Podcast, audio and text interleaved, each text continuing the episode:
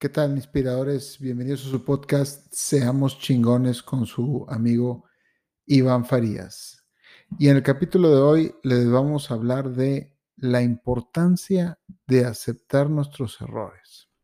Así es, aceptar nuestros errores es algo que muy pocos estamos dispuestos a hacer. Porque la tendencia natural y muchas veces subconsciente es de buscar un responsable de las cosas que nos suceden.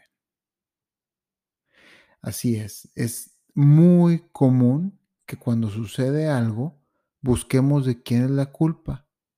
Y a veces, o bueno, más bien, si hay gente involucrada que nos pone la culpa a nosotros de eso que sucedió, es muy común, o más bien nos encendemos y nos enojamos de inmediato y regresamos la culpa al que nos las está echando.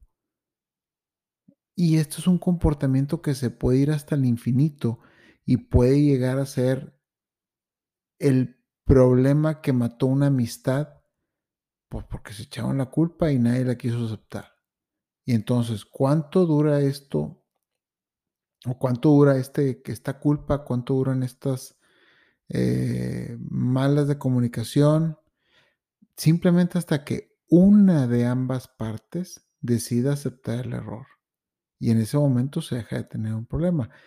Una de ambas partes, no las dos. Una se requiere.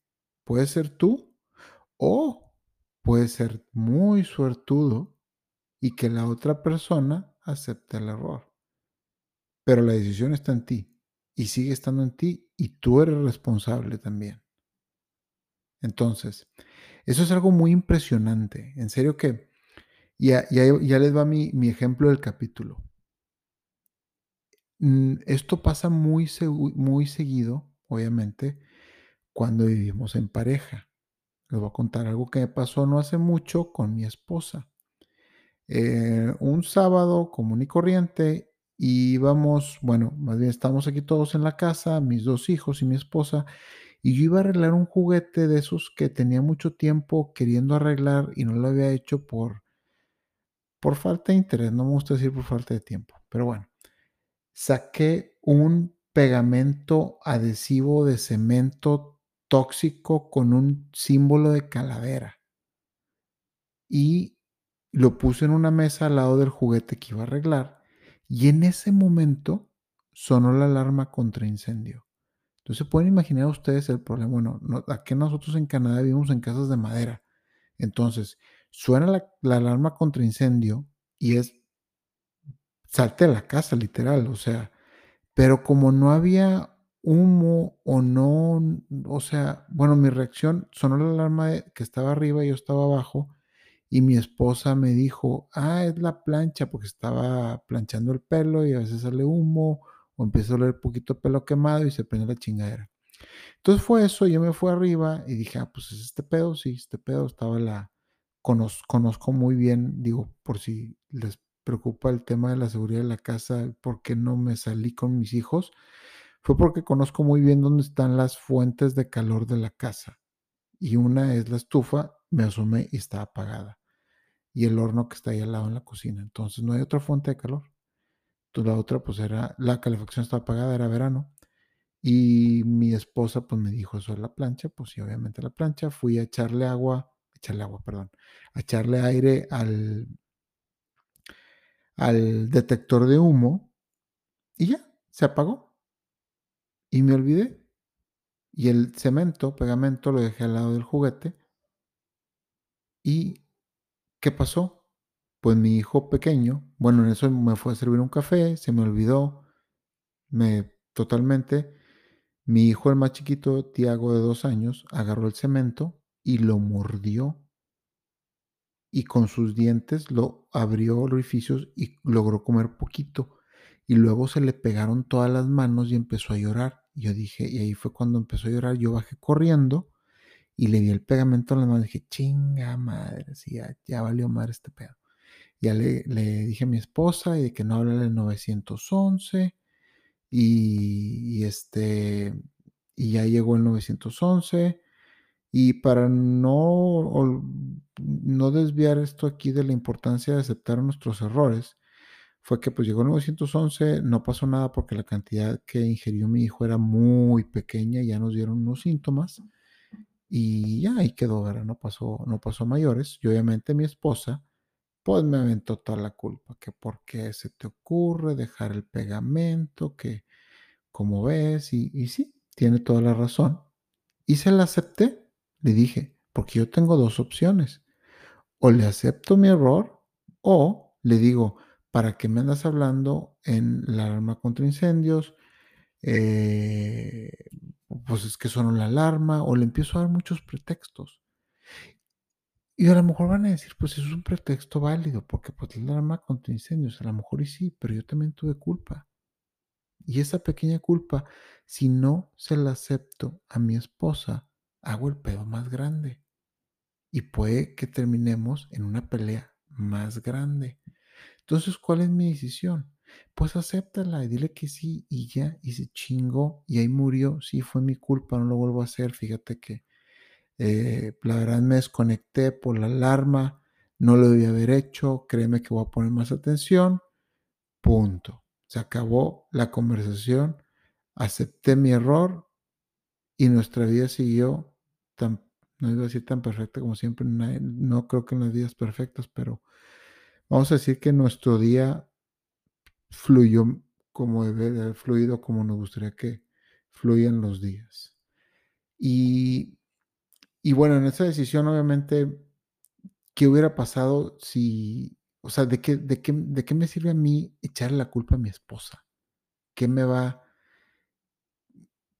Siempre me hago estas preguntas, ¿de qué me sirve echarle la culpa a mi esposa? Pues un un un obviamente esto va literal para proteger mi ego, número 1, pero eso no me va a hacer crecer como persona. Tampoco va a hacer que mi matrimonio sea mejor. Por lo tanto, aceptar mi culpa y aceptar mi error es lo mejor que pude haber hecho en esa situación. Y yo creo que en la mayoría de las cosas, especialmente en los matrimonios, sea muy común.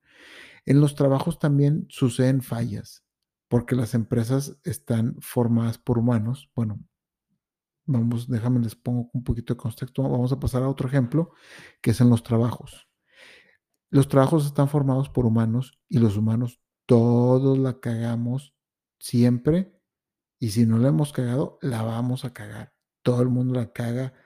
Los que estudiaron bien cabrón, maestrías, doctorados, también la cagan. Todos la vamos a cagar una vez y mientras y como los trabajos los formamos personas y los gobiernos y todo, va a haber pedos. Entonces si crees que eres el único que la caga, no es cierto, todos lo hacemos. Cuando esto sucede, de que de en un trabajo y es tu culpa, la gente empieza a echar culpas o indirectas y empiezan a subir el tono de nivel.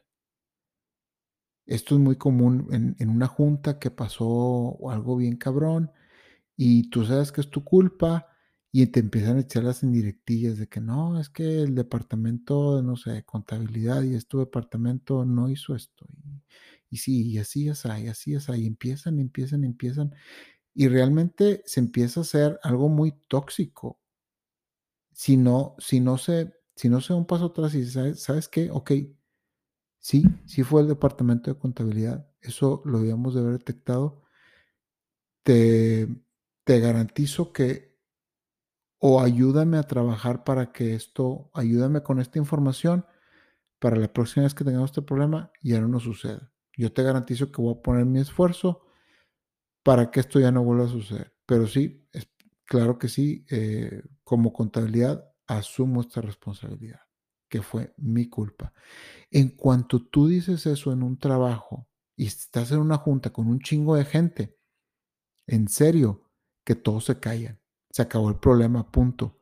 Pero casi nadie lo quiere aceptar. Es muy difícil que alguien lo acepte. Todos piensan que hicimos nadie piensa que está mal. Todos pensamos que estamos bien y que somos los más chingones. Entonces, los poquitos que lo aceptan son los que sobresalen. Y es muy difícil hacerlo, porque nuestra mente nos empuja para el lado del ego a no aceptar la culpa y regresarla, porque es muy difícil. Y ahora, tu honestidad siempre será valorada cuando hablas claro y aceptas. Y los demás te van a apreciar inclusive más y tu credibilidad se va a incrementar y vas a empezar a tener más confianza. Los demás te van a empezar a tener más confianza por hacer este tipo de, de actos. Entonces, desde mi punto de vista, esto es algo muy impresionante. ¿Cómo tiene más beneficios el aceptarla que el rechazarla? Y aún así es muy difícil hacerlo. Ahora, pues también, pues porque es difícil. Hay miles de razones. Hay, pues porque tenemos miedo, no nos gustan las responsabilidades y tendemos a buscar culpables de todo lo que nos pasa. Algo muy humano y algo que siempre nos va a suceder. Entonces, si tú hiciste algo, acéptalo. Y si no fuiste tú, pero pudiste haber hecho algo para que eso no sucediera, acéptalo también. Esta vale oro, en serio. Dila sin que te dé pena. Debí haber hecho esto, pero no importa. Para la próxima estaremos preparados. Eso te va a dar nivel y te va a dar credibilidad con la gente. Y en serio, en tu trabajo esto vale oro. Esta es la gente en la que más se confía y esta es la gente de la que en tu oficina todos la quieren o todos le tienen un cierto respeto. A nadie, nadie le tiene respeto al güey que anda echando culpas en los correos y anda poniendo cosas tóxicas. Esos güeyes, todos los, o viejas, todos los detestan y, y la neta esa banda nunca va a sobresalir. Y bueno, pues los dejo con esto reflexionenlo, se lo recomiendo, de la importancia de aceptar nuestros errores. En serio, esta, esta acción es de gente grande. Tomar responsabilidad no solo de nuestros errores, sino de los demás. Entonces, se las dejo y hasta la próxima. Bye.